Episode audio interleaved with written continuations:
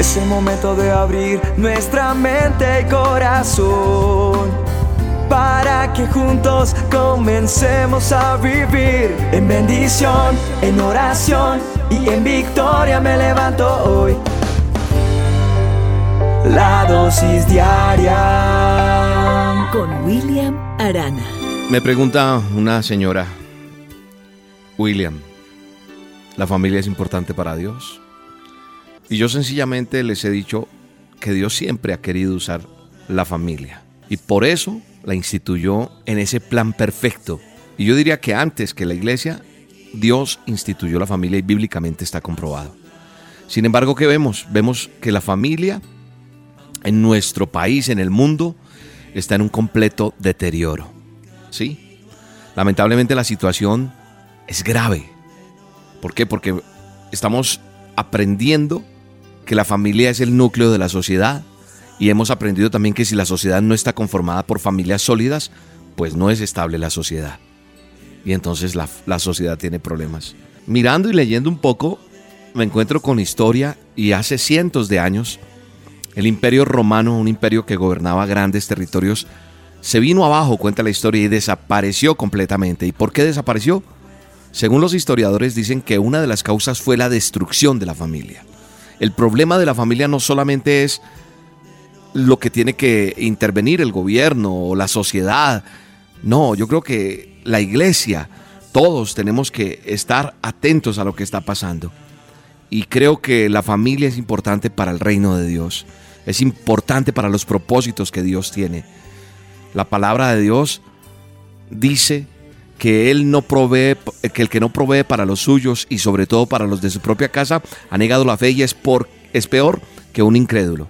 Eso dice en 1 Timoteo 5.8, el que no provee para los suyos. Y yo no estoy hablando solo de provisión económica, que por ende tenemos que entenderlo. Ese proveer amor, respeto, unidad, amor, eh, coinonía, es unirnos a trabajar. Porque la misma palabra de Dios nos dice que nosotros a veces profesamos conocerlo a Él, pero con lo que hacemos lo negamos. ¿Cómo lo negamos? En nuestro comportamiento, en nuestra familia. La familia tiene que ser ese reflejo de Cristo. Si nuestra familia refleja a Cristo, pues gloria a Dios, porque los que nos vean van a querer acercarse y conocer ese Dios. Y entonces hoy estoy preocupado por los hogares, por la familia, por la destrucción de la familia. Creo que nos falta compromiso en la familia.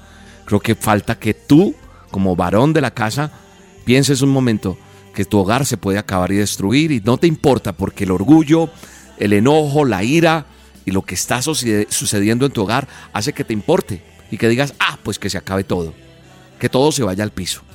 Pero creo que tenemos que entender que no necesariamente es que todo se vaya al piso, es que entiendas que si llega el momento en que todo se va al piso, vas a llorar, vas a lamentarlo, en vez de pensar en que todo se puede restaurar.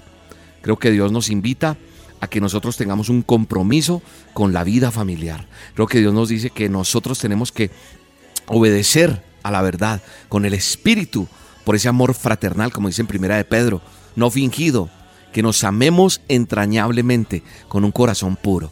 Creo que nosotros estamos llamados a entender ese tipo de situaciones. Creo que nosotros estamos llamados a defender la familia, a defender porque no podemos parecernos al resto de la sociedad. Tenemos que marcar la diferencia. Tenemos que aprender a apreciar lo que tenemos, esa joya preciosa que Dios nos ha dado. Así que estoy hablando no solamente con el varón, sino contigo, mujer, contigo, hijo, porque todos ustedes son la familia. Creo que nos ha faltado comunicación. Hace algunos años atrás la familia comía junta, se divertía junta. La gente la pasaba como más eh, en un tiempo de compartir. Pero hoy en día las redes sociales y tantas cosas nos han apartado. Tenemos que pasar más tiempo juntos. Tenemos que resolver los problemas juntos, arreglar las cosas, y algo bien importante, para que la familia tenga un desarrollo pleno, debemos tener nuestra confianza en Dios, porque Él es soberano. Miren, en la iglesia la gente canta, danza, de todo, levanta las manos. Pasan muchas cosas, pero ¿qué pasa cuando estemos en casa? Cuando la gente no nos está viendo, cuando el pastor no nos está viendo. ¿Cómo nos estamos comportando en casa? Así que yo, esto no es para darle látigo ni rejo a usted, sino solamente que se remueva su corazón un poco ¿Y hace cuánto usted no ora junto con su esposa? Toma sus manos, la bendice y que ella lo bendiga a usted y que usted le pueda decir al Señor, Señor, yo quiero amar y respetar a esta mujer por siempre, que mi corazón le pertenezca, perdóname porque la he tratado mal, porque quiero honrarla, devuelve el amor. Todo esto puede pasar, pero hay que cultivar una vida espiritual en pareja y asimismo con los hijos, altar familiar. La toma de decisiones tiene que ser junta. Nuestra familia debe ser el más hermoso testimonio que Cristo reine en nuestra vida. Padre eterno, yo oro por los hogares en este momento. Yo te pido, Señor, que tu Espíritu Santo fluya de una manera sobrenatural. Sobrenatural. Y aquel hogar que está por destruirse hoy, Señor, irrumpe tú con, con la espada de justicia, Dios Todopoderoso. Y restaura los hogares. Haz que el esposo vuelva a casa Haz que la esposa cambie, haz que los hijos vuelvan, haz que las cosas sean diferentes. Te lo pedimos en el poderoso nombre de Cristo Jesús, creyendo que tú sanas los hogares, que tú sanas las vidas y que somos una sociedad llena de tu amor y de tu temor. En el poderoso nombre de Jesús. Bendiciones. Mi casa es yo. Te buscaremos, te adoraremos.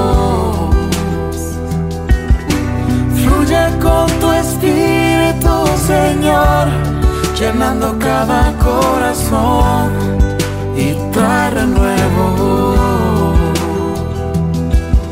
Que huya todo lo que no es de ti y lo que vino a dividir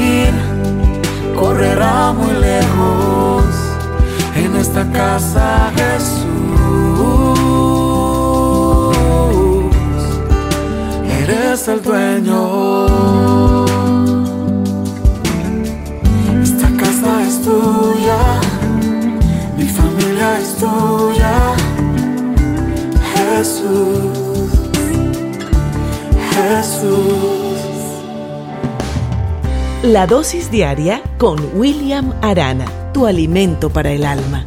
Vívela y compártela. Somos Roca Estéreo